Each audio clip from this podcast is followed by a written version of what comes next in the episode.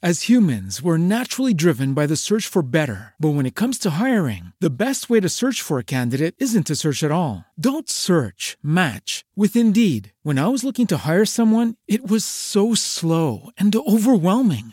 I wish I had used Indeed. If you need to hire, you need Indeed. Indeed is your matching and hiring platform with over 350 million global monthly visitors, according to Indeed data, and a matching engine that helps you find quality candidates fast. Ditch the busy work. Use Indeed for scheduling, screening, and messaging so you can connect with candidates faster. And Indeed doesn't just help you hire faster. 93% of employers agree Indeed delivers the highest quality matches compared to other job sites, according to a recent Indeed survey. And listeners of this show will get a $75 sponsored job credit to get your jobs more visibility at Indeed.com slash podcast. That's Indeed.com slash podcast. Terms and conditions apply.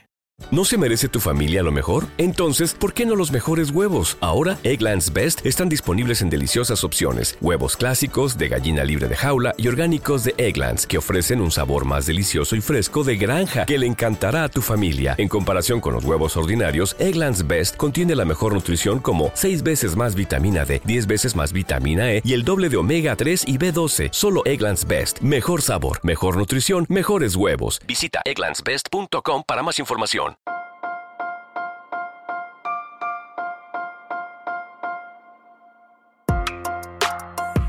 Buenos días, Madre Esfera. Buenos días, Madre Esfera, con Mónica de la Fuente.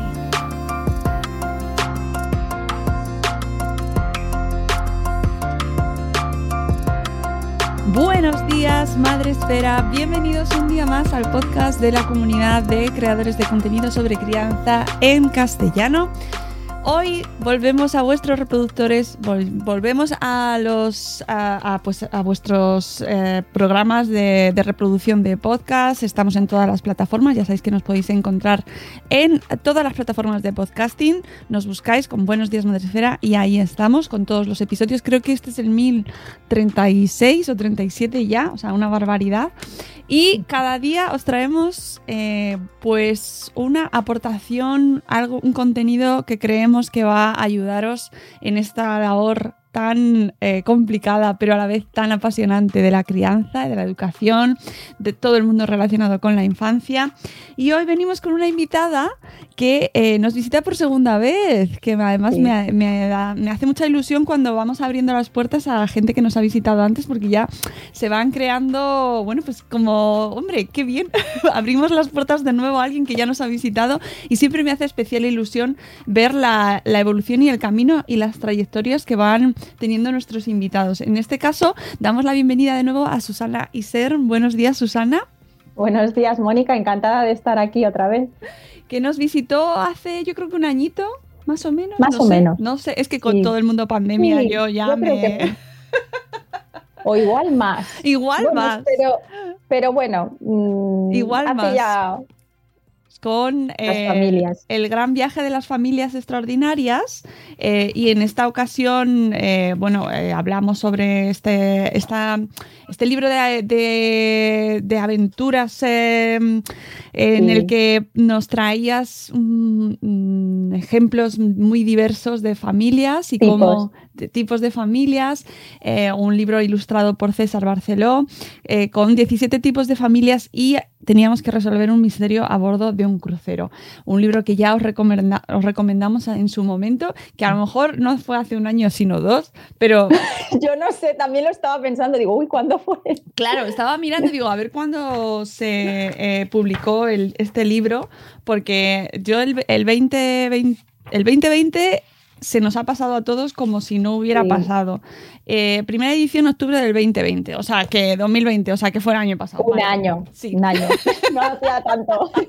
No hacía tanto, pero es verdad que es una nebulosa todo este mundo. Sí, sí, totalmente. Y eh, has, has tenido un año muy productivo, sin duda, porque Muchísimo. ahora nos visitas con un libro eh, que lo tenía al revés, El mapa para educar niños felices, que de repente un día me encontré eh, eh, paseando por Instagram y de repente me encontré tu publicación y dije, ¡Ah! pero bueno, ¿y esto? Pero, pero, ¿qué es esto? Mm, eso hay que leerlo, hay que leerlo. Y no lo hemos leído. Qué bien.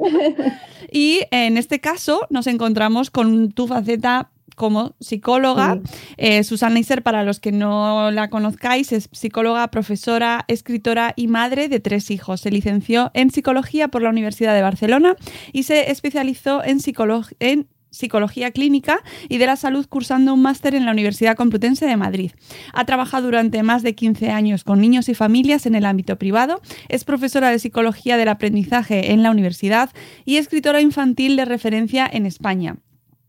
Ha publicado casi un centenar de libros traducidos a 18 idiomas con más de medio millón de ejemplares vendidos alrededor del mundo. Ha sido galardonada con importantes premios a nivel nacional e internacional y algunas de sus obras se han adaptado al teatro.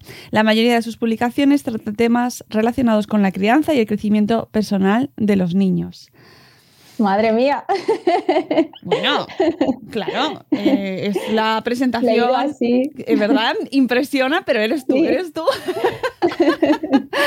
bueno, cuéntame eh, cómo llegas a este mapa para educar niños felices y porque amigos, esto para los que no nos estéis viendo, estoy presentando así el perfil de nuestro libro. Esto es una descripción muy somera de lo que puede ser un libro, pero es verdad que es que es grande.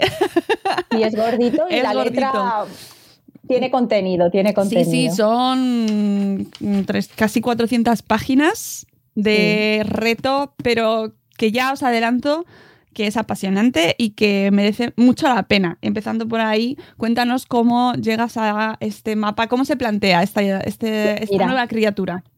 Pues mira, como has comentado antes, yo vengo de literatura infantil, bueno, y sigo en literatura infantil porque es un mundo que me, apasiona y supongo que me seguirá apasionando durante muchos años. Y por, el hecho de ser psicóloga, muchas de mis publicaciones eh, siempre han tratado el mundo de, de las emociones, eh, problemáticas típicas de la infancia e incluso en algunos de mis libros siempre había un pequeño apartado dirigido a los padres. Por ejemplo, en Cuentos para Educar eh, en la Calma, El Bosque de la Serenidad tiene su apartadito para padres, el juego de Dime Digo también. Em, pero hasta ahora nunca eh, me había planteado el dirigirme de forma exclusiva a los padres, aunque llevan tantos años leyéndome, porque es verdad que al final los padres son mis lectores también, ¿no? Cuando se da este momento mágico en el que acompañan eh, por la noche la lectura de sus hijos, pues mm. los padres siempre me, han leído mucho, pero nunca había escrito para ellos, pues eso, de una forma directa. Y desde la editorial Vergara, eh, fue que se les encendió un poquito la, la, bombilla, ¿no? Porque ellos seguían mis trabajos eh, pues eso, sobre todo los que se relacionan más con el mundo de, la psicología, del bienestar infantil, como yo que sé, el emocionómetro del inspector Drillo o a veces emociones, y dijeron, ostras, y esta, esta mujer, ¿eh? ¿por qué no le proponemos que nos haga un libro para, para, padres, ¿no? Sobre crianza, porque ellas vieron en mí algo que yo quizás hasta ese momento no había sido capaz de, de ver. Y entonces cuando me lo propusieron, en un primer momento fue como, uff, eh, escribir un libro de, crianza. Y la primera pregunta que me hice fue, ¿y yo tengo algo que aportar? Porque claro, hay tanto escrito y tan bueno, porque hay libros muy buenos sobre crianza y en realidad yo no quería embarcarme en un proyecto en el que no fuese capaz de,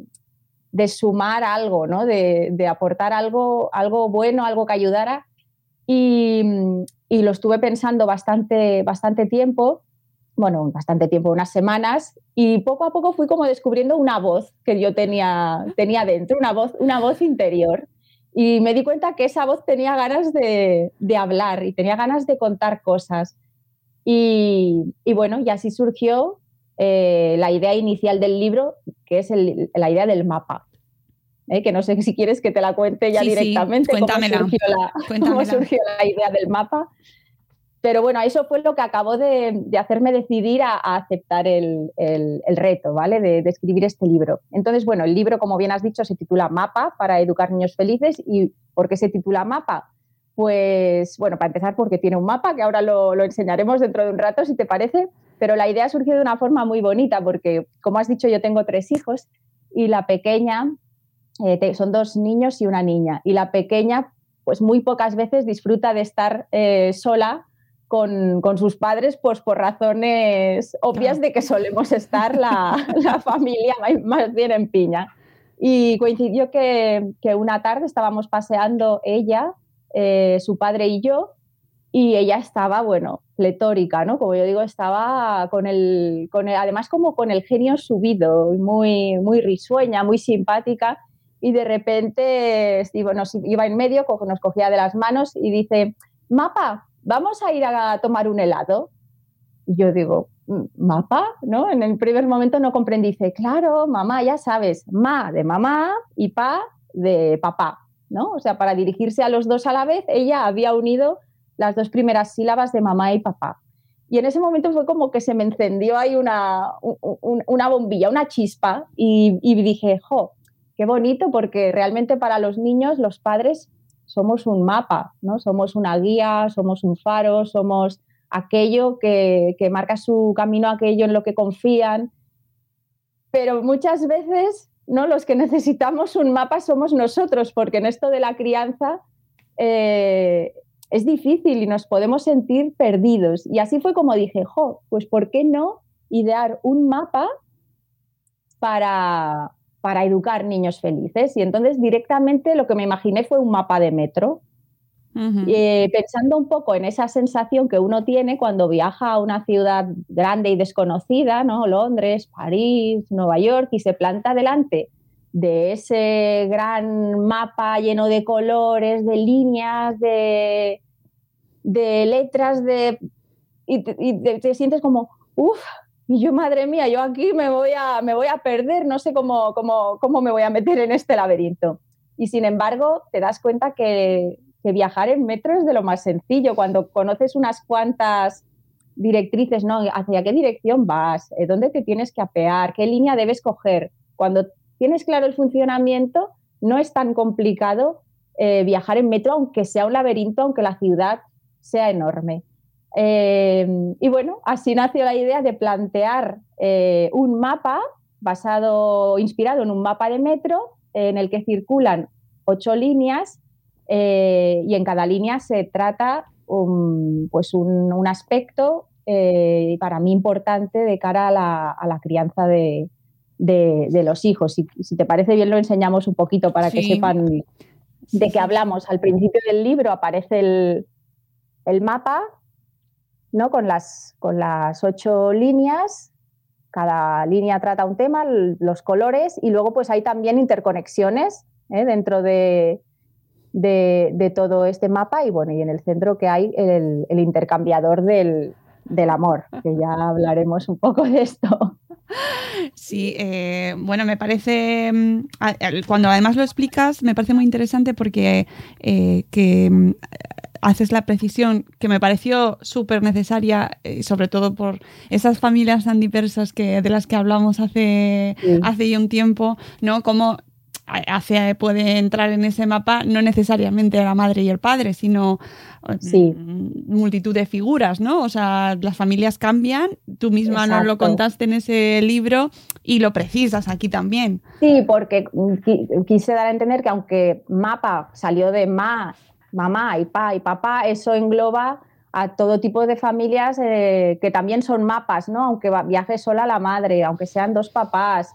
Eso sí que lo preciso porque, bueno, eh, me parece necesario e, e importante que todo el mundo se vea incluido en, este viaje de la crianza y cualquier familia, evidentemente, eh, debe, debe, reflejarse en, ello, ¿no? Aunque sean los abuelos, bueno, cualquiera, ¿no?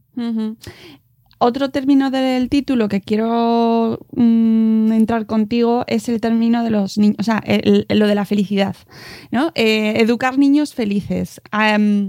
por que esto lo hemos hablado alguna vez en el podcast también, eh, como hoy en día la felicidad se ha convertido en una palabra muy marketingiana, ¿no? Eh, mm, ¿Y a qué nos referimos? ¿A qué te refieres tú con niños felices? Claro, para empezar, mm, yo siempre que, me preguntaban, ¿tú qué quieres que tus hijos sean de, mayores? Yo siempre me hacía esa pregunta y yo decía, pues mira, yo quiero que sean, eh, por un lado, felices, y por otro, que sean buenas personas. Eso siempre era un poco las, dos cosas, ¿no? Que a mí me gusta me gusta pensar en que cómo quiero que sean mis hijos. Luego, a partir de ahí, ¿qué es la felicidad? Claro. ¿No? Porque, claro, parece que vemos una felicidad como algo en un futuro, cuando en realidad tenemos que buscarla en el aquí y ahora. ¿No? Entonces, se trata un poco ser feliz para mí, ¿eh? porque eso es muy subjetivo, lo, de, lo, de, la, de, la, felicidad, pero claro que todos vamos a aspirar a, un futuro y, nos lo imaginamos, pues que lleguemos a nuestras metas y objetivos.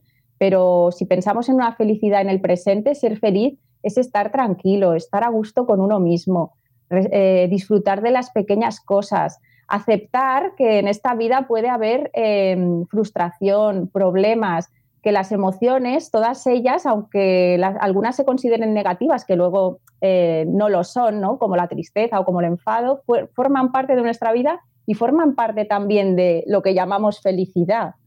Entonces, em, ser feliz es, estar tranquilo, estar a gusto, em, disfrutar de, lo que tengo, agradecer eh, y evidentemente ser capaz de reponerse a, a los reveses que nos pueden traer la vida, que los hay, ¿no? Eh, eh, lógica, lógicamente.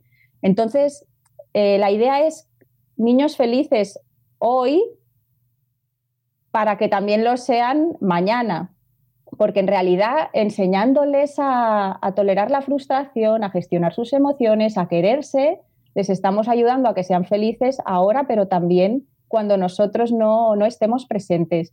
Y en eso es muy importante que tengamos en cuenta, porque quizás puede haber confusión, que hacer que nuestros hijos sean felices no es darles todo lo que quieren, no es evitar que se disgusten a toda costa. Quizás es todo lo contrario, quizás es enseñarles que podemos ser felices a pesar de, a pesar de no tener eh, lo que tiene el vecino, a pesar de no ser alto, a pesar de no ser el mejor de la clase, ¿no? Por poner así un poco algunos ejemplos. Entonces, bueno, para mí lo importante es más bien la felicidad que no el éxito, ¿no? Que no eh, el convertirse en una persona exitosa, porque eso entraríamos, abriríamos otro melón, ¿no? Que es el éxito. Es que es un melón increíble, ¿eh? ¿no? A mí, a mí me gusta mucho ahondar en esos temas porque nos lo, presentan como reclamo en este mundo, especialmente en el tema de la crianza, de la maternidad, de la paternidad. Es muy goloso presentarte mm, productos, servicios, em, em, servicios educativos, ¿no? Mm. Como algo que te va a asegurar la felicidad de tus hijos. Nos ha fastidiado. Yo también, todos, ¿quién no va a querer la felicidad de tus hijos? Pero eh, fundamentamelo, ¿no? Claro, o sea, Que, seamos críticos, ¿no? En, a qué se refiere esa felicidad, qué hay detrás de esa felicidad cuando rascas, ¿no? Luego, obviamente en tu libro, cuando lo lees, eh, queda clarísimo y tú lo has explicado muy bien, todo lo que hay ahí, que no es una felicidad de postín eh, y claro, todo gratis. claro, y luego, es, luego también están los estudios que nos dicen que la inteligencia emocional se relaciona con la felicidad mucho más directamente que no la inteligencia a nivel, a nivel intelectual, ¿no? Y durante mucho tiempo los padres más bien antiguamente se centraban sobre todo en eso, ¿no? En el colegio, los estudios, eh, que, aprueben, ¿no? Para que el día de mañana y en realidad lo que nos, yo creo que casi lo que todos los padres queremos es que sean felices con lo que hacen, ¿no? No que tengan un puesto, lo que tú dices, de postín, ¿no? De cara a la galería y que luego quizás sean unos desgraciados porque están todo el día fuera de casa, porque trabajan muchas horas. No sé, es todo como muy, muy relativo y como que tenemos que clarificar qué, es, qué es ser feliz, qué entendemos por ello y por qué queremos que nuestros hijos lo sean. Hmm.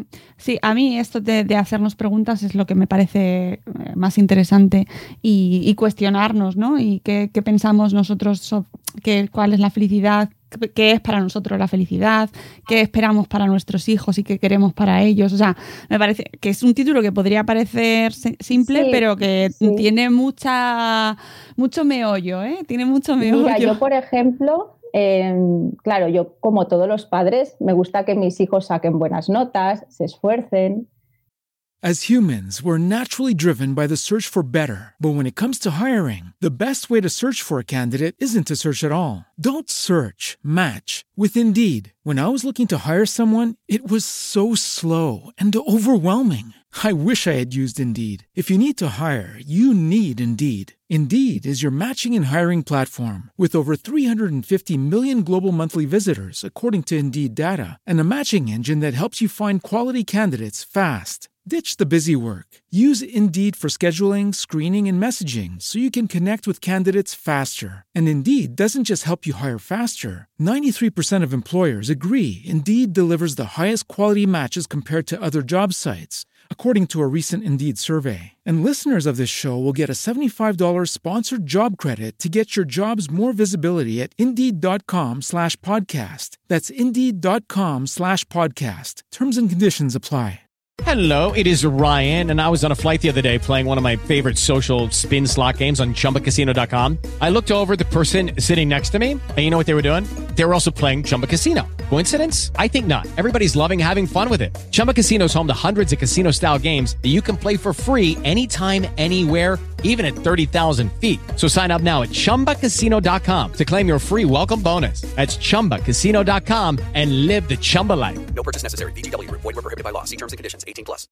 Pero, pero muchas veces pienso, mmm, vamos a ver, yo quiero que mis hijos, pues bueno, que vayan bien en el cole, que se esfuercen, pero a partir de ahí eh, hay como que tener clara una cosa. Yo quiero que mis hijos sean niños y que sean niños felices. Eh, si en lugar de sacar un 10, sacan un 6 o un 7, pero son niños que viven de forma más relajada y guardan espacio para el ocio y para disfrutar, es que yo prefiero eso que no que, que tengan pues una presión, ¿no? De quiero ser el primero de la clase, tengo que sacar un 10.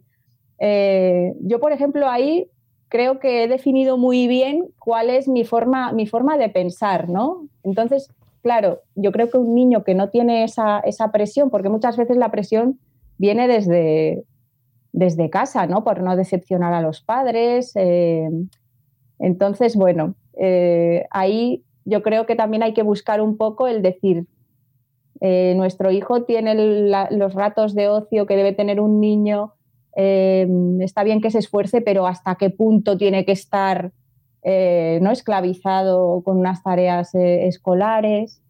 Uh -huh. O nosotros esclavizados con sus tareas escolares. Bueno, esa es otra. e esa es otra. Esa es otra que, que evidentemente, uff. que llega un punto en el que mmm, nos invade a nosotros la agenda. Sí. Siempre me acuerdo de, de la, nuestra querida Noelia López Cheda con su libro El de no seas la agenda de tus hijos, que, que ahí lo contaba súper bien y siempre nos acordamos de ella y de lo sí, que... Yo con, con, eso de tener tres hijos, un poco a la fuerza, claro. vas soltando a los mayores, claro. ¿no? Es como que llega un momento que como no tampoco das para más, ¿no? Pues eh, vas haciendo que los otros se, se responsabilicen. Y, y, creo que está muy bien. Sí, sí, no, es un apunte interesante. Eh, en el subtítulo dice, se encuentra el camino en la crianza mm. de tus hijos, que me parece muy interesante, porque esta es una, una, pregunta importante para que a lo mejor nuestra audiencia le interesa. ¿Hay un solo camino en la crianza de nuestros hijos? Claro, ahí es un poco el tema que yo también quería transmitir eh, con este libro, con eso que te decía de encontrar mi voz, y es que a mí, desde, desde mi posición como madre, como profesional, como escritora incluso, siempre me ha dado como mucha rabia las verdades absolutas, ¿no? Que vienen así como, tienes que hacer esto y esto es lo único que, que vale. Y además, quien lo defiende, lo defiende con una rotundidad que yo digo, oye, eh, es que no todos somos iguales, es que no todos los niños necesitan lo mismo. Lógicamente, yo dejo muy claro en el libro que hay unos ingredientes imprescindibles que todos tenemos que añadir a nuestro equipaje, como es el respeto, el amor, eh, el sentido común, eh, la comunicación. ¿no? Lógicamente, hay, hay, cosas que sí, que tienen que estar ahí, sí o sí, pero a partir de ahí, eh, cada uno tiene que encontrar su propio, su propio camino, escuchándose a sí mismo y, y escuchando a sus, a sus hijos porque está muy bien lo que hace el vecino, está muy bien lo que hace fulanito o menganito, pero tenemos también que ser capaces de liberarnos de esta presión social que es muy fuerte y que además, fíjate que en crianza hay como una especie de barra libre a la hora de opinar. Total. Porque, y de una forma gratuita, sin tener datos, eh, en la, a la salida del cole entre madres, el vecino que opina sobre cosas, pues que si, si, dar el pecho, si no dar, bueno, de, todo, ¿no? Entonces, eh, se trata un poco de que encontremos ese camino que va a ser el, el nuestro, liberándonos de esa presión social y además, em, el mapa, además de esto que hemos hablado, ¿no? Del mapa de metro, yo creo que tiene una metáfora muy, muy bonita también, ¿no? En, este viaje.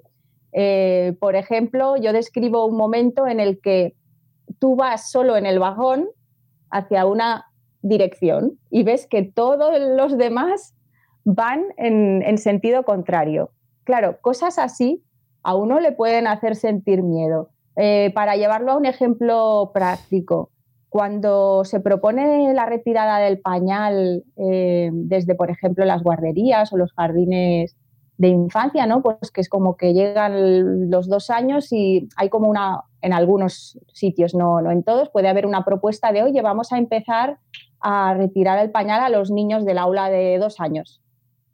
Quizás tú como padre eh, Mm, sientes que tu hijo no está preparado para dar ese paso, pero ves que todos los demás sí que van a, hacer eso. Entonces tú vas solo en ese vagón y en esa dirección.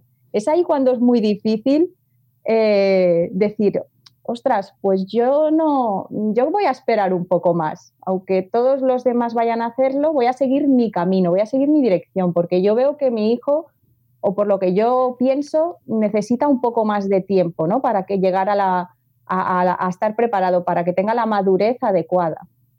Entonces es un poco eh, ese camino que tenemos que encontrar viéndonos a nosotros mismos, viéndonos a, viendo a nuestros hijos. Hay muchos temas, además, que son tan contrarios, ¿no? Por ejemplo, colecho sí, eh, colecho no.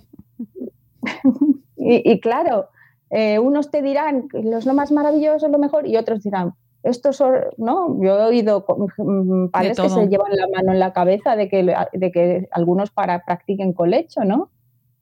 Entonces, claro, eh, es eso, ¿no? Buscar, buscar tu, propio camino eh, teniendo en cuenta pues tu, familia, lo que, lo que tú quieres formar y crear y aquello en lo, en lo que crees. Y luego el juicio, ¿no? El, tema de juzgar que, que también está tan presente Uf, desde luego. Sí, sí, sí, es que mm, esto lo hablamos siempre, como, como efectivamente, por un lado, la crianza y la maternidad y la paternidad son temas como que se dan por hecho, ¿no? Como secundarios, como, bueno, hablar de que esta es una madre, eh, ¿qué va, a contar, no?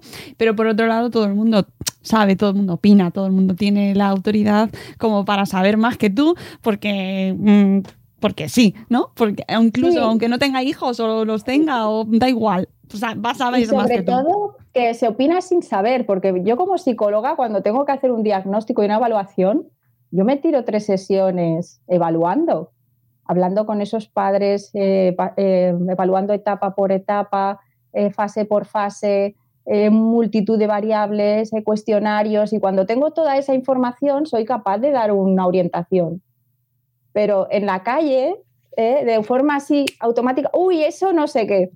Ya. Es que no, no, son, no son cosas que podamos tomarnos en serio. Además, dadas por personas que, con todos mis respetos, no tienen tampoco capacidad para, para hacerlo, ¿no? Porque no solo porque les falta información, porque tampoco son especialistas. Mm. Pero tú mencionas algo muy interesante eh, porque mezclas, eh, hablas de tus vivencias personales en, en el libro y a la vez eh, aportas tu visión profesional. Y sí que me gusta mucho esa parte en la que hablas cómo la vivencia personal te ha cambiado tu perspectiva personal también y profesional.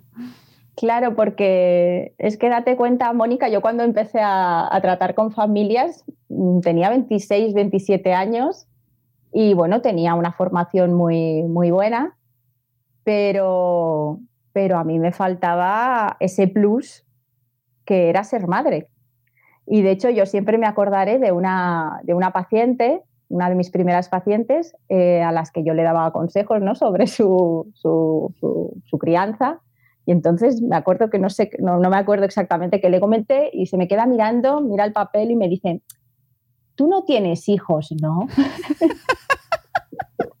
Imagínate, ¿no? Me dejó como, como un poco descolocada, claro, en un primer momento, claro, debió ver muy evidente que por mi edad o por lo que fuera, o por la forma en la que tenía de, expresarme, ella debió entender que yo no tenía hijos.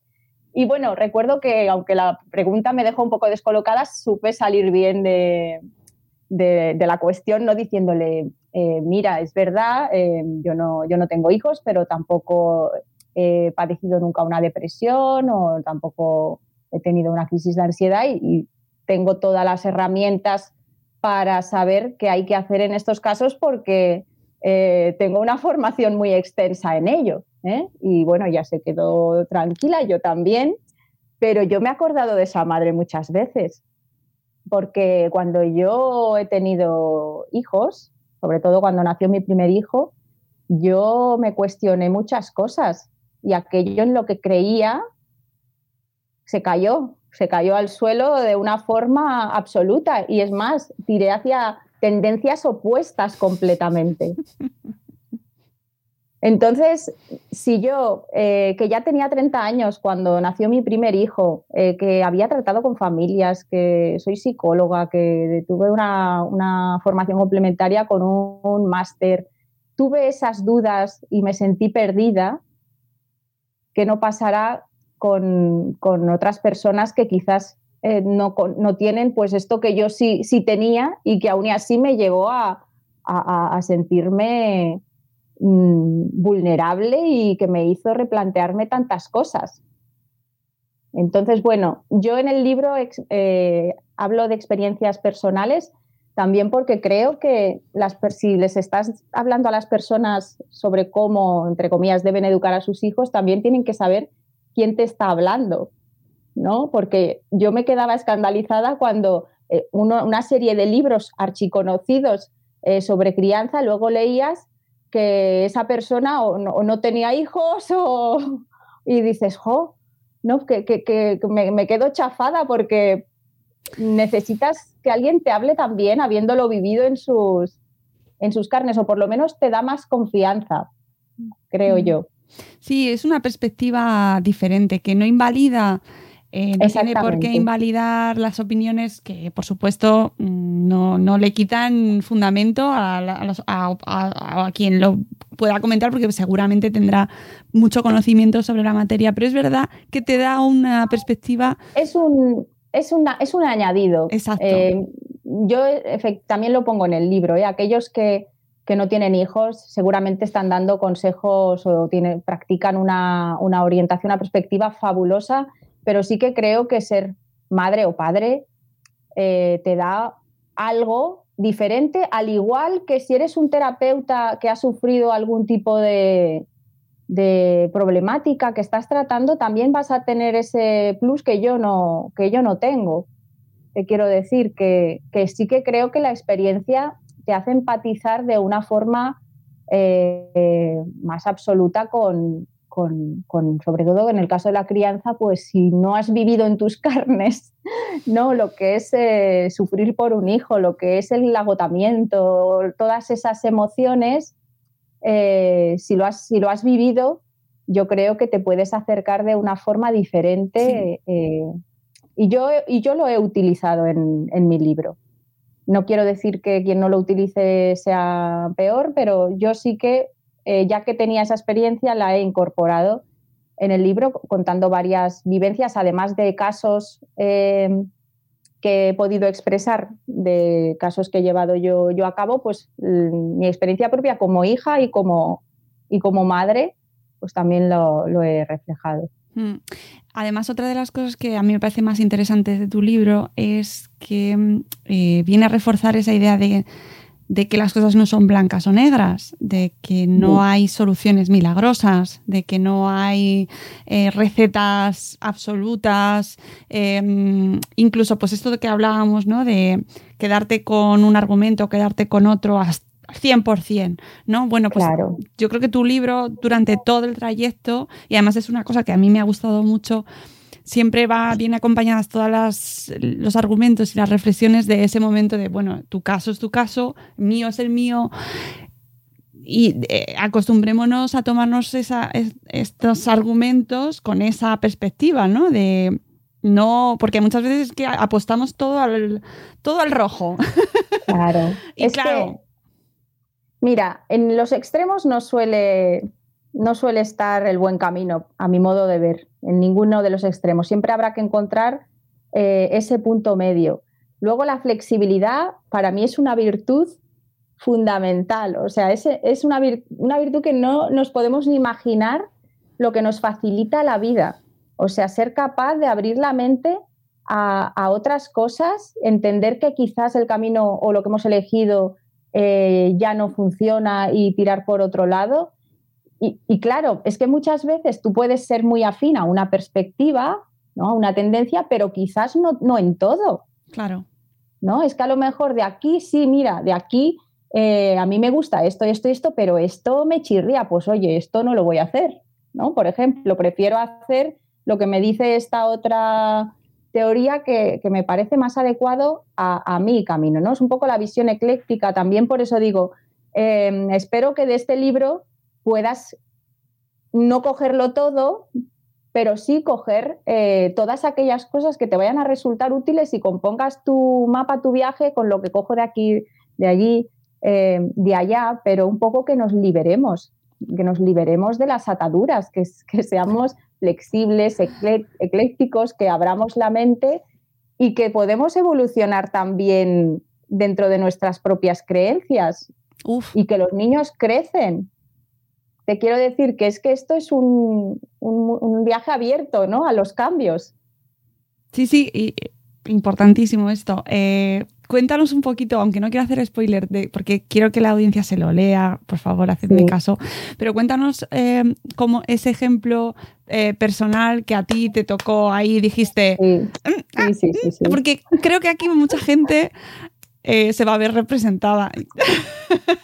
E- Ese ejemplo del que no me enorgullezco mucho, que Vaya. me, avergüenza un poquito, pero No. yo me he abierto en canal en el. Pero en yo el te lo libro. agradezco un montón porque hemos pasado, mucha gente de, que te está leyendo, que te ha leído y que te leerá, ha pasado por ahí.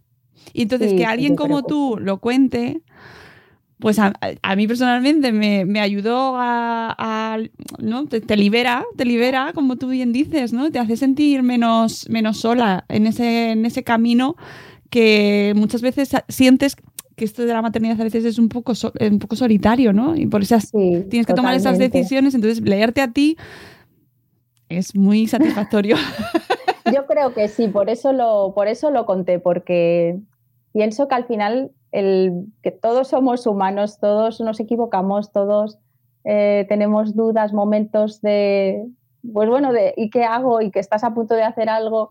Entonces, bueno, esto, esto fue mm, nada más nacer mi, mi primer hijo, o sea, recién estrenada eh, como con esto de, de ser madre. Coincidió que me acababa de mudar a, a Santander porque yo me mudé aquí, que es donde vivo ahora, embarazada de ocho meses, casi, casi ya a punto de dar a luz. Y, y bueno, nació, nació mi primer hijo. Eh, al principio, pues ya sabes, ¿no? La baja de, de paternidad de, de, mi pareja, mis padres vinieron aquí. Eh, pero bueno, pasó ese periodo y me encontré yo como sola ante el peligro, ¿eh? con, un, con un recién nacido y que además eh, yo creo que objetivamente era un recién nacido complicadillo, porque lloraba mucho, mucho, mucho, mucho, mucho, todo el tiempo. O sea, As humans, we're naturally driven by the search for better. But when it comes to hiring, the best way to search for a candidate isn't to search at all. Don't search, match with Indeed. When I was looking to hire someone, it was so slow and overwhelming. I wish I had used Indeed. If you need to hire, you need Indeed. Indeed is your matching and hiring platform with over 350 million global monthly visitors, according to Indeed data, and a matching engine that helps you find quality candidates fast. Ditch the busy work. Use Indeed for scheduling, screening, and messaging so you can connect with candidates faster. And Indeed doesn't just help you hire faster. 93% of employers agree Indeed delivers the highest quality matches compared to other job sites, according to a recent Indeed survey. And listeners of this show will get a $75 sponsored job credit to get your jobs more visibility at Indeed.com slash podcast. That's Indeed.com slash podcast. Terms and conditions apply. With Lucky Land slots, you can get lucky just about anywhere. Dearly beloved, we are gathered here today to. Has anyone seen the bride and groom? Sorry, sorry, we're here. We were getting lucky in the limo and we lost track of time. No, Lucky Land Casino, with cash prizes that add up quicker than a guest registry. In that case, I pronounce you lucky. Play for free at LuckyLandSlots.com. Daily bonuses are waiting. No purchase necessary. Void where prohibited by law. 18 plus. Terms and conditions apply. See website for details. No, de todo el tiempo sería una exageración, pero yo creo que un 80% de, del tiempo es que, es que era un niño que lloraba. Eh, lloraba cuando le tenías en brazos, lloraba, yo tenía como un montón de cosas, de sitios para irle cambiando para, para que a, a, ver si se, si se tranquilizaba, porque no sabía qué hacer. Yo era de las que salía con el coche a las 3 de la mañana Ay, a dar vueltas. Eh, o sea, una cosa, pobrecito, ya me lo dijo, ya me lo dijeron en la ecografía, que, que el niño iba a ser un polvorín y me dijo, además la ginecóloga me dijo, suele coincidir, ¿eh?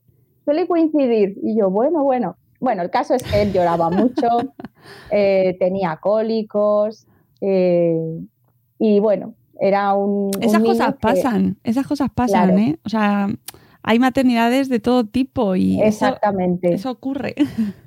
Eso ocurre y a mí me, me ocurrió con mi, con mi primer hijo. Era un niño, pues eso, que yo no me podía duchar, yo no podía estar en una cafetería tomándome algo mientras dormía. Entonces, eh, bueno, él, él tenía cólicos además, reflujo, bueno, le pasaban una serie de cosas, lloraba mucho y yo me encontraba por la calle, ¿no? A lo- las- Los, típicos eh, personas también con, bueno, conocidas, ¿no? Así que yo conocía un poco de, de, de- de, de cruzármelos o, o lo que sea. Y me decía, y bueno, lo típico, ¿no? Eh, Uy, come y duerme, es un bendito, ¿no? Y expectativas o frases de esas que dices, jolín, es un bendito, come y duerme, ¿no? Y, y el, y el mío, pues todo, todo lo contrario.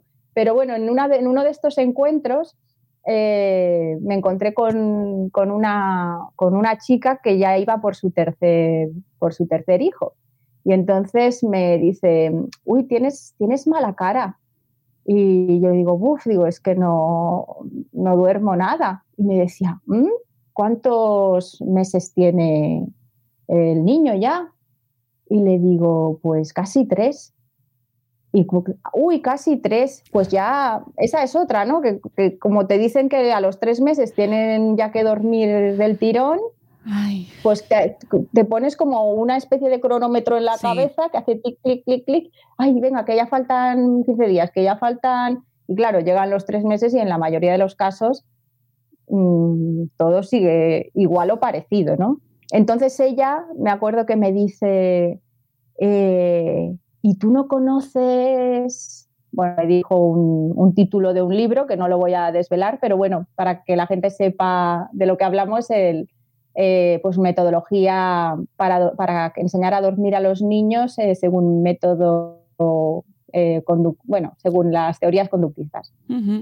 Y bueno, me habló de ese libro, se lo recomendó el pediatra, yo lo he usado, se lo recomendó el pediatra a mi hermana, está encantada, eso es un milagro.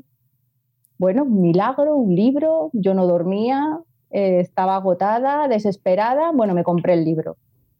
Me compré el libro, me lo leí y, y cuando te lees ese libro yo creo, creo que de alguna forma, al menos en aquella época, ahora yo creo que ya no, pero en aquella época que aquello era la Biblia casi, ¿no? Parecía que nacía un niño y tenía que ir en la cesta ese, libro, porque yo creo que, era una cosa, lo, recomendaban pediatras, en la calle era muy popular. Y, yo en ese momento era como que necesitaba que aquello fuera verdad, ¿no? Y, y necesitaba que las piezas encajaran en, en, en mi cabeza. Y como además en, en aquella época la, la carrera de psicología, incluso el máster, estaba muy teñido por las corrientes eh, conductistas, ¿no? Tenían bastante popularidad. Eh, tenía además amigas, colegas que por teléfono me decían, eh, es que el niño, es que ya te está empezando a tomar el pelo, es que solo quiere que estés pendiente de él, imagínate. Hoy en día se lo recuerdo y, se, les pone los pelos de punta, porque ahora piensan igual que yo, pero en aquel momento, pues era todo como, como ese entorno que te dirigía, ¿no? Te dirigía y empezabas como a verlo todo muy claro. Y además aquel libro te lo justifica todo muy bien, esto es lo mejor para ti, es lo mejor para el niño. Y, bueno, pues llegó una noche en la que dije, bueno, pues vamos a ver el niño, ¿no? Llega la hora de dormir, le he bañado, he cambiado el pañal, está limpio, ha comido, eh, esto ya, pues está bien, él está bien, eh, ya he cubierto sus necesidades básicas, ¿no? Entre comillas. Así que, eh, bueno, hijo, Em, buenas noches, eh, te quiero mucho, hasta mañana, le metí en la cunita y, bueno, me salí de la habitación con el cronómetro, ¿no? según aquella tabla de tiempos que indicaba aquel libro. Y claro, el niño nada más soltarle en la cama empezó a llorar como, como, de, como de costumbre. ¿eh? Y yo pues me salí y empezó empezaron a pasar los segundos. Y, yo me, puse a llorar. Estaba detrás de la puerta, oí a mi, a mi niño llorar de aquella forma, yo me puse a llorar también y no creo que no llegó, no sé si fueron 30, 40 segundos, pero tiré el, el, cronómetro en el suelo porque yo me dije, una cosa que me está, haciendo, está yo haciendo llorar a mi hijo y me está haciendo llorar a mí, esto, esto no puede ser bueno de ninguna de, de las formas tiré el, cronómetro, cogí al, niño y, me puse a dormir con él en, la misma cama, o sea, de una forma así espontánea, eh, me puse a dormir, a dormir con él. Y bueno, oye, que es que fue como una cosa eh, eh, mágica, o sea, es que mi hijo empezó a dormir desde esa noche. Bueno, pues hay que darle las gracias, entonces, en realidad. sí, las gracias. Pero, y, fíjate, o sea, claro, ahora lo veo tan obvio, este niño necesitaba dormir con su madre. O sea, sí, puede, ser que tuviera cólicos, puede ser que, pero es que al final él lo que necesitaba era el calor, era estar, era estar con su madre, pero en aquel entonces eh, esto de dormir con los niños todavía era muy, muy tabú. Es verdad que empezaban a, oírse eh, todas estas tendencias de, del apego y, demás, pero todavía no tenían la suficiente fuerza. Y, yo dormía con mi hijo y me sentía culpable. Y me sentía culpable y además lo escondía. y, bueno, estaba convencida de lo que hacía, pero había algo ahí como que me decía que no lo tenía que decir a mi suegra o que no lo tenía que, decir en la, en la, calle. Y eso me doy cuenta como que de alguna forma, no sé por qué, desde afuera nos han, nos han ido dirigiendo en unas chorradas, porque es que no se puede decir de otra forma, ¿no? Que si la minicuna, que si después a los cuatro meses fuera de la habitación, ¿no? Todo como muy, muy marcado. Sí que dormir con los sí dormir con los niños que eso es eso que eso es malo no que, además que les convierten inseguros. Eh, pero vamos a ver luego te pones a pensar y dices pero a quién se le ha ocurrido la brillante idea de que los niños de que los niños no pueden dormir con sus padres si es que eso es lo más natural del, mundo no por, por millones de, de, cosas no por el por la lactancia por por eh, controlar que no haya un riesgo de, pues yo qué sé, de muerte súbita del lactante, por, por tantas, tantas cosas, que es, lo, que es lo normal y lo natural.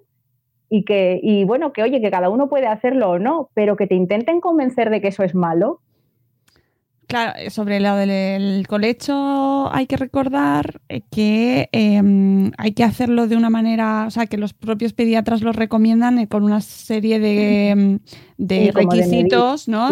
para que se haga con seguridad. O sea, lo recomiendan especialmente en los primeros meses, pero manteniendo unas condiciones de de seguridad para que, pues, que la persona, la madre o el padre no estén enfermos o que no se para que luego, porque es que esto mm, ya sabemos que se toman las cosas y que, y que siempre, teniendo en cuenta esos requisitos, no está desaconsejado por, los pediatras. Que luego siempre, que en redes siempre nos montan, eh, se, asocia el tema del colecho con la, maternidad eh, como flower power y, oye, eh, hay gente súper sensata que practica el colecho y que no vive en una secta en medio de la sierra. O sea... A mí lo que me molesta, o sea, yo no le voy a decir a, yo no le digo a los padres que tienen que practicar colecho, pero lo que me molesta es que a los que lo hacen. No, claro. No, que dices, a ver, es que yo puedo hacerlo y, y está bien, igual que si tú no lo quieres practicar, porque no lo necesitáis, porque no lo apreciáis así, está bien también. ¿No? Pero el, caso es que en aquella época o en aquel entonces es que yo estaba muy mal visto. Me sentía, me sentía mal, me sentía culpable. Ahora luego ya me liberé y luego escribí durmiendo con mamá eh, y canté una canción con mi hija donde celebrábamos el colecho, donde celebramos el colecho y es lo más bonito que de las cosas más bonitas que he escrito y hecho en mi, en mi vida, ¿no? Que luego ya, sale, ya sales del armario y, te da igual. Pero ahora con una sonrisa te lo digo, pero en aquel entonces, ostras, pero es un claro ejemplo, es un claro ejemplo de, del entorno, de la presión, ¿no? De cómo te pueden llevar a llegar a, influir y a, hacerte sentir inseguro, ¿no? En tus, en tus decisiones cuando no tiene, no tiene por qué ser así. Sí, sí, a mí me parece muy representativo y, mm, mm, oye, que la gente que toma esas decisiones puede estar igual de informada que, que, la persona que la toma en el sentido contrario, que no porque se elija el colecho, la lactancia materna hasta eh, los dos años o mm, el baby led winning, eh, no se hace porque estás poseída por un espíritu del bosque, sino que está, a lo mejor es muy probable y hay mucha información ya con evidencia científica que avala esas decisiones. Por lo tanto, hay que respetar la. Siempre que se esté informado adecuadamente, pues oye, ¿qué motivo hay para desdeñarlo, no? Porque, por esos prejuicios que se tienen ahí. Totalmente. Heredados. Totalmente. Y además suele, pues eso, en todo suelen haber los dos. Claro. Los dos extremos. O sea, tanto te digo que no me parece bien los que dicen tienes que dormir con, con, con tus hijos, como los que dicen que eso no se hace. Claro, claro, sí, sí. Sí, que es que en, tu, que en todo el libro hablas precisamente de eso, ¿no? De, tener la información eh, y tomar tus, propias, tus propias decisiones y de respetar ambos, o sea, pues eso, todas las diferentes decisiones, teniendo en cuenta que hay, pues esos límites. Sí, teniendo en cuenta ciertas, ciertas cosas y que el colecho, pues quizás tú lo que, lo que haces es que de vez en cuando cuando tiene miedos, cuando pues lo practicas y, otras veces no. Es que puede ser todo tan puntos medios. Mm, sí, es verdad. Oye, ¿cómo, se, ¿cómo recomendamos a las familias que nos están escuchando, a los padres y madres, que se aproximen al libro? ¿Cómo hay que leerlo? Pues mira, yo lo tengo planteado como que hay estas ocho líneas que son la uno es la comunicación, la dos es la autoestima, la tres es la inteligencia emocional, la 4 es el pensamiento positivo, el, la 5 es la educar la conducta, el 6 eh, valores, si no recuerdo mal, ¿no? los valores, las 7 las herramientas y el 8 el yo, ¿no? el, uno mismo.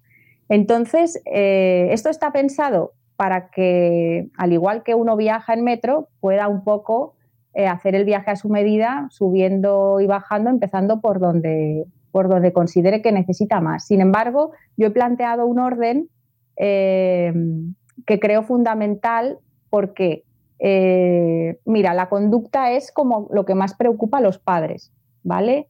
También porque es lo que nuestros hijos, ¿no? Lo que más llama la atención es un comportamiento.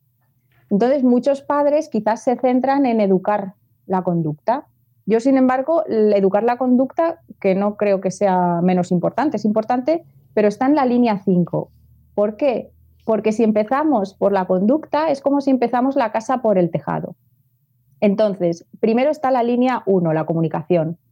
La comunicación es fundamental, que establezcamos ese lazo comunicativo eh, con nuestros hijos para que sea una experiencia abierta, fluida, bidireccional. Y si asentamos unas bases comunicativas adecuadas, es que vamos a ser capaces de eh, ayudar o fomentar el resto de, las líneas. ¿Vale? Entonces, eh, la, autoestima, la inteligencia emocional, muchas veces van a estar en la base también de las conductas. Mm. ¿no? ¿Por qué un niño actúa así? Actúa así porque no ha expresado correctamente sus emociones, no las está canalizando adecuadamente, eh, se siente a gusto consigo mismo.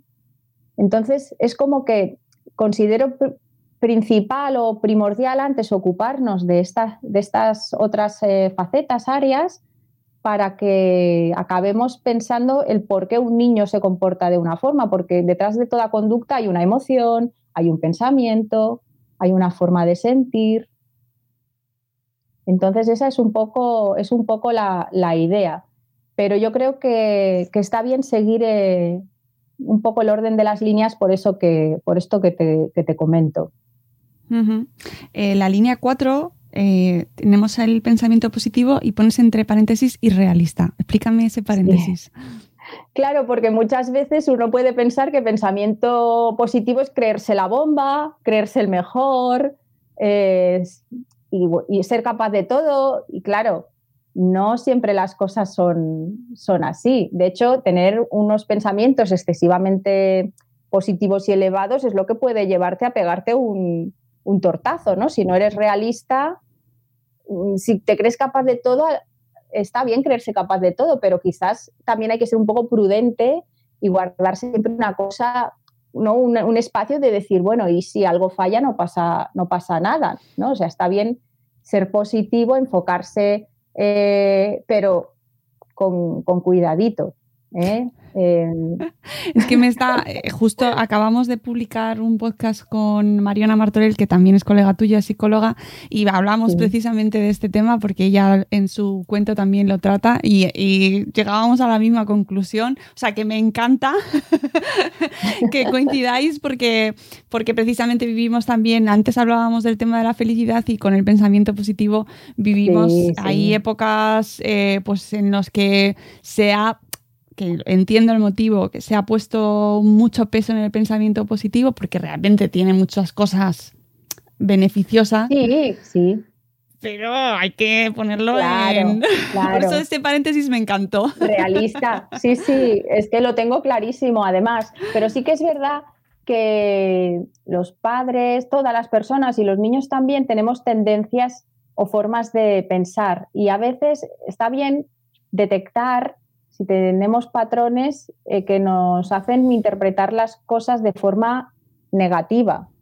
Y está bien un poco hacer un acto de autoobservación y darse cuenta de que esos pensamientos existen y que además el pensamiento eh, y la interpretación que hacemos de las cosas inundan todo, es lo que nos hará sentir mejor o peor, es lo que nos hará actuar de una forma o de otra, entonces, por eso he añadido este apartado, que además me han comentado mm, varias personas que es como que no lo esperaban dentro de un libro de, crianza, porque quizás no, se suele tratar tanto, no lo sé, y, que bueno, que está, que está interesante tenerlo, tenerlo en cuenta. Mucho, a mí me ha gustado un montón porque creo que es fundamental y es que justo lo, hemos hablado en podcasts anteriores. Eh, ese realismo, esa, es darle el peso que tiene que tener a cómo nos tomamos las cosas, ¿no? A cómo afrontamos lo que nos va a pasar, que nos va a pasar, queramos o no queramos, y a lo mejor una persona se lo toma de una manera y otra de otra totalmente diferente, ¿no? ¿Cómo lo afrontamos? Total, y, y yo en el libro pongo algunos ejemplos, como por ejemplo un comentario de un profesor en clase, ¿no? Uno se lo puede tomar como con, en plan negativo, fíjate, nos ha dicho que hemos hecho esto mal, ¿no? Y otro puede decir, anda, mira, pues estaba casi todo bien y nos ha dicho una cosita para mejorar, ¿no? Pues que es que es muy diferente eh, cómo se lo puede llegar a tomar una persona y, otra. Mm, de hecho, eh, este capítulo y bueno, en general todo el libro, aunque es un libro, o sea, es todo centrado en la crianza, pero ayuda mucho en el autoconocimiento. Eh, es muy recomendable eh, porque al final, como esto siempre lo hablamos, ¿no? que somos ejemplo para nuestros hijos, el autoconocimiento es fundamental para luego poder ayudar a nuestros hijos a que se conozcan y conocerlos nosotros también a ellos. O sea, que me parece... Claro, es que además uno también se tiene que autoobservar como padre cómo suelo actuar yo con mis hijos, cómo me comunico, eh, cuándo estallo, por qué es, ¿no? Porque muchas veces eh, cuando perdemos los nervios con nuestros hijos, ¿no? Y, a lo mejor eh, pegamos ahí un grito, ¿no? Que yo creo que a todos nos pasa alguna vez, aunque no, aunque no sea recomendable, pero yo creo que, pocos eh, podemos eh, evitarlo al 100%. Es decir, ¿eso mm, realmente es por algo que ha hecho el niño o es por algo relacionado con cómo yo me siento, porque estoy cansado, porque tengo un problema, porque estoy preocupado, porque no he podido aguantar más? ¿No? Es un poco que no, el foco no tiene que estar siempre en, los niños, eh, también tiene que estar en, uno mismo, porque esto al final es un, es una, son unas piezas que encajan entre sí, que unas influyen a las otras y, viceversa. Y es muy importante la autoobservación, la autocrítica, eh, sin tampoco flagelarse, ¿no? De, pero bueno, pero intentando mejorar y cambiar aquellas cosas. Y eres muy tajante y eso es de las cosas que más tajante eres es en el, en el rechazo a la violencia y eso me parece que hay que reseñarlo y mm, compartirlo porque los niños son personas, amigos. Sí, ahí yo quería ser muy, muy clara, muy clara porque yo creo que mm, en eso no, tiene que haber dudas de que no se puede educar. Eh, con el castigo físico ni, verbal, ¿no? O sea, cuando hablamos de humillar eh, o, cosas así, porque eso no es bueno para los hijos, eso no es, eso no educa. Entonces, teniendo en cuenta que no educa, ¿para qué? ¿No? Y no para qué, ¿por qué? Hay que buscar el por qué lo haces. Entonces, ahí el que se tiene que, que hacer un trabajo importante, pues son esos, esos padres, ¿no? Que, busquen el por qué, el por qué les nace hacer eso y que sepan que no, no, no se puede. Bueno, aparte que ya hoy es que, es, que es ilegal. Es delito y eh, tenemos, es que siempre acabamos de publicar un podcast sobre qué hacer en caso de que se sospeche que hay un, un posible caso de, de maltrato, de abuso. Es nuestra obligación comunicarlo a las autoridades. O sea, ya no solo, o sea, si somos testigos o sospechamos que está pasando, estamos obligados a comunicarlo. Es decir, que tenemos que cambiar el chip. Sí, sí, sí, sí. Es más, tú ves por la calle una escena de este, pues eso, y uno está en su derecho e incluso obligación de, de hacer algo, ¿no? Porque los niños no son propiedades de los padres que pueden eso es mi hijo. No no. Es tu hijo y eso qué quiere decir que puedes hacer lo que lo que quieras de eso de eso nada. Entonces bueno sí yo ahí sí que quise ser muy dejarlo muy muy claro. De hecho cuando hablamos del, castigo eh, porque bueno hay los típicos castigos y no, no ves la televisión si no ordenas tu cuarto no sales con tus amigos no cuántas veces no habremos oído este tipo de de castigos. Yo entro a, hablar de este tipo de castigos para compararlo con el tema de las consecuencias lógicas y naturales, que siempre van a ser mucho más recomendables, pero es que de los otros es que ni entro, o sea, no directamente esto no está, esto en este viaje no, claro. no existe. Sí. o sea, ahí ya no es ni entrar a, valorarlo, no, lo otro no, aquí no cabe. Mm. No, y además cada vez se habla más de ello, cada vez existe más información que, eh, sobre recursos, herramientas, expertos, libros, eh, talleres, para que los padres y madres tengamos más herramientas para poder afrontar esas situaciones que a todos nos pasan, a todos nos enfrentamos a ese momento en el que se está portando como no esperamos que se, está, que se tenía que portar.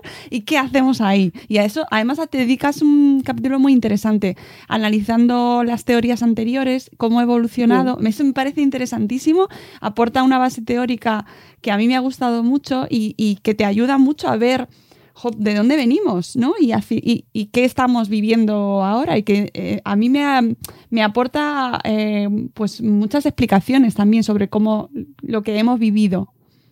Yo he intentado explicar ahí un poco eh, el recorrido que he hecho yo, ¿no? En cuanto a todas estas teorías y el punto en el que finalmente estoy. ¿No? Porque es verdad que, por ejemplo, el tema de las recompensas, ¿no? Que hay que educar sin, recompensas. Y, está muy bien no utilizar el tema de los premios en plan, si haces esto, ¡pum! Pero, ojo, no perdamos de vista que en nuestro día a día estamos repletos de, consecuencias positivas y negativas. Hoy me he esforzado mucho, me voy a dar un paseo. Eso es un premio, amigos. Hmm. ¿no? Y, de forma natural lo, hacemos todo. O, después de esta excursión eh, vamos a tomarnos un helado, ¿no? Que, nos lo hemos merecido.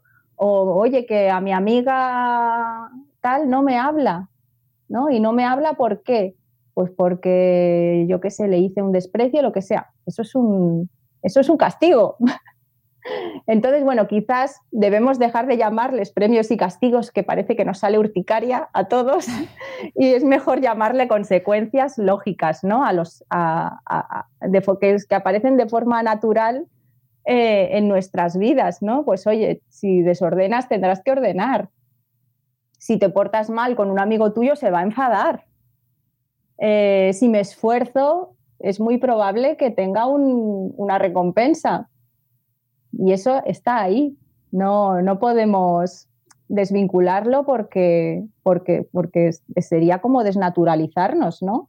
Mm. Entonces, bueno, yo creo que al final ahora está muy bien que, el conductismo también cause un poco esta reacción, porque es verdad que, que, fue como unas teorías que por un lado automatizaron de una forma demasiado estricta el tema, el tema de la crianza, ¿no? Era como muy un poco natural, ¿no? ¡Pum! Con, eh, castigo, ¡pum! Eh, recompensa.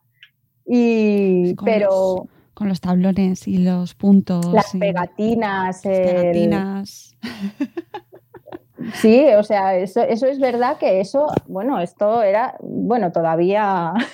todavía sí, que salía en la tele y se puso muy de moda. pensando en lo mismo. Exacto. Estábamos pensando en lo mismo.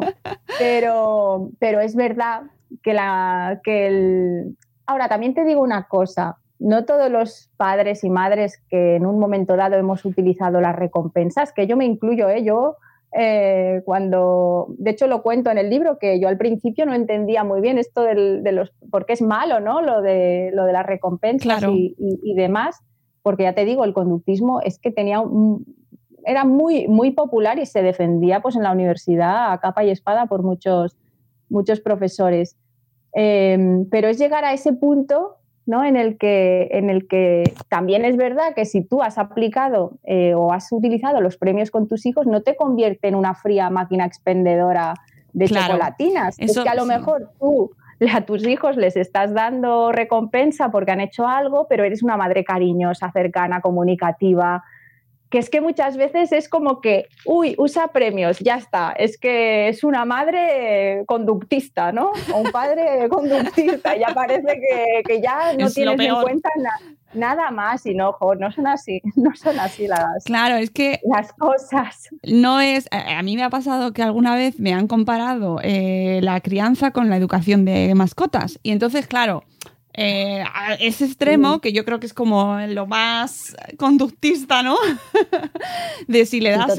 Claro, pues eso es lo que te echa un poco para atrás, que eh, porque al final los niños no son mascotas y, no podemos tratarlos como tales, por mucho que, que funcionen eh, ciertos métodos conductuales, ¿no? Es decir, sí, claro, sí, funciona, es como lo del tema del dormir.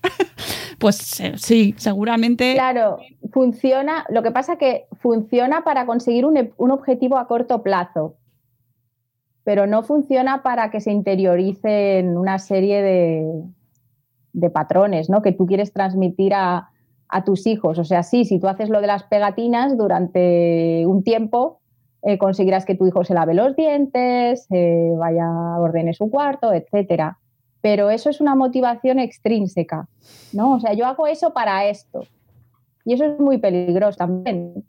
¿Es incompatible utilizar esto con que tú además eh, hagas un trabajo para que interiorice los mensajes? No es incompatible. Pero, pero si lo dejas ahí solo, como esto va a funcionar de forma mágica, lo de las pegatinas, pues al final tenemos niños que actúan en, en búsqueda o evitando consecuencias y eso no, no es adecuado, tampoco no es aconsejable. Entonces yo prefiero olvidar, es como que la palabra conductismo la prefiero desterrarla, prefiero desterrar la palabra castigo y la palabra premios y hablar directamente de las consecuencias buenas y malas que nuestros actos y la de los niños encuentran en el día a día de una forma lógica y natural. Mm es curioso porque a mí me parece que siendo buenísimo que conozcamos de dónde vienen eh, muchas explicaciones que se nos han dado a padres y madres, a veces es un poco peligroso que nos dejemos influir tanto por esa terminología psicológica y técnica, ¿no? Porque eh, no, tengo la sensación, ¿eh? Y yo soy la primera que me encanta enterarme, y, pero parece que al final hay padres y madres que a lo mejor les dices que son padres y madres conductistas y se quedan como, ¿eh, ¿qué? Pero es que tampoco, tampoco hay derecho, te quiero decir, ¿no? Tú, tú eres, ¿por qué? Porque a veces hago, ¿no? Claro. Claro. Es como la etiqueta, eh, mm, mm. estas etiquetas que le queremos colgar a todo. Sí, me, parece muy interesante eso porque mm, incide en lo que hablábamos antes de que eh, muchas veces caemos en el blanco y en negro y en lo bueno y lo malo y nos perdemos muchos matices. Y, es importante porque efectivamente, como bien decías, puede, puedes estar utilizando pues eso, el método de las recompensas de alguna manera y, y estar haciéndolo fenomenal y darle muchísima atención a tu hijo, escucharle conversación y explicarle además las consecuencias de que cumplan eh, esas, esas cosas, ¿no? Esas, mm, esas tareas que tienen que llevar a cabo, por ejemplo, ¿no? Es muy interesante y da, mucho que pensar. Sí, yo creo que al final es que nosotros mismos nos metemos en unos, ¿no? Como en, en unos bucles que pues al final, eh, Mónica, la flexibilidad de la, que, de la que hablábamos, que parece que a veces vamos, vamos así en todo. ¿no? Y hay lo, que decimos, hay muchos matices, muchas, muchas, muchas, muchas cosas a tener en cuenta. Sí, sí. Eh, amigos, mm, se nos ha ido una hora ya de, Madre mía. conversación. Creo que tenemos peligro tú y yo, ¿eh? Mucho, mucho. La verdad es que sí, pero yo creo que ha sido muy interesante. Creo que os hemos dejado eh, a las puertas de ese, de ese itinerario, de ese mapa que nos propone Susana, que cada uno tenéis en vuestras manos. Eh, vuestra familia es única, diferente y, tenéis la oportunidad de transitar vuestro propio camino eh, y os podéis ayudar de este libro que me parece que te has currado aquí un pedazo de enciclopedia. Y que hay cuentos, Mónica, que eso no lo hemos dicho. Efectivamente, sí, sí. al final hay una parte dedicada a los recursos que tenemos como familias que está fenomenal. El tema de los cuentos me encanta y lo justificas además de una manera pues eso, muy, muy chula y muy accesible, que, mm, precisamente nosotros hablamos muchísimo de cuentos y es que tienen un potencial inmenso, Susana. Sí, totalmente. Así que que tenéis ayuda, que tenéis recursos, que nos sintáis, eh, que a veces nos sentimos como perdidos, ¿verdad? Sí, total y que podemos acudir al libro de Susana eh, con eh, casi 400 páginas de sabiduría que da gusto leerte y que habrá que releerlo porque tiene un montón de información que cada momento entiendo que además te va a dar, pues eso, estás en, la, crianza, la educación, como nos ha dicho Susana, va variando, vas teniendo diferentes retos, tenéis eh, situaciones que os vais a ir encontrando pues eso, según van creciendo eh, y que tendréis que ir acudiendo, acudiendo tanto al libro de Susana como a muchos de los que os contamos aquí, ¿no? Y que cojáis lo más valioso porque tiene un montón de, momentos ahí que seguro que os ayudan a afrontarlo de una mejor manera. Susana, enhorabuena. Muchas gracias. y nada, Un placer. espero que tenga pues mucho camino y que, que, acaba de salir, que lo tenéis ya en todas las librerías para haceros con él, para regalarlo, para es ideal para padres que entran ahora en este mundo de, la crianza, de la educación. Mm, es ideal para, para tenerlo ahí en la mesilla y consultarlo y haceros con él porque os va a dar un montón de, de recursos y, de, y a sentiros un poquito más acompañados. Muchas gracias. Un placer. Pues eh, seguro que volvemos a hablar, Susana. Seguro, estoy convencida. Ojalá. seguro que sí, porque eh, seguro que nos mm, deleitas con nuevas criaturas eh, próximamente. No creo que sea el último proyecto. No, no, el último no es, eso desde luego, ya estoy a tope ahora con la cabeza en la fantasía, que también ah. tenía ganas. Bueno, seguro que has acabado ya con ganas de pillar ahí, ahora me voy a desquitar. pues eh, deseando saber qué será lo próximo, Susana, nos quedamos y e invitamos a todo el mundo a que nos escucha a que nos acompañe en el próximo episodio de Buenos Días Madre Esfera.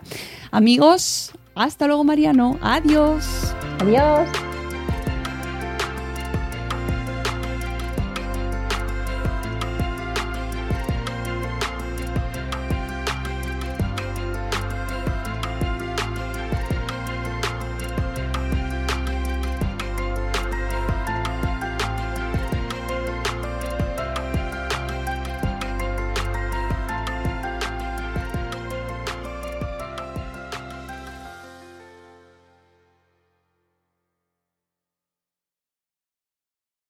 As humans, we're naturally driven by the search for better. But when it comes to hiring, the best way to search for a candidate isn't to search at all. Don't search, match with Indeed. When I was looking to hire someone, it was so slow and overwhelming.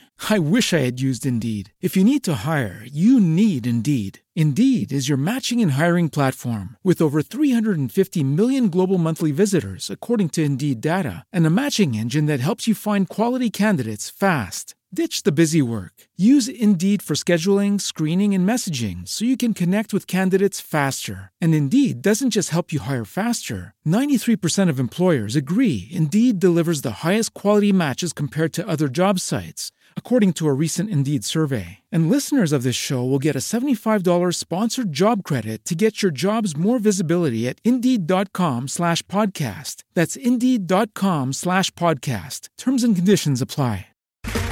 Okay, round two. Name something that's not boring. A laundry? Ooh, a book club. Computer solitaire, huh? Ah, oh, sorry, we were looking for Chumba Casino.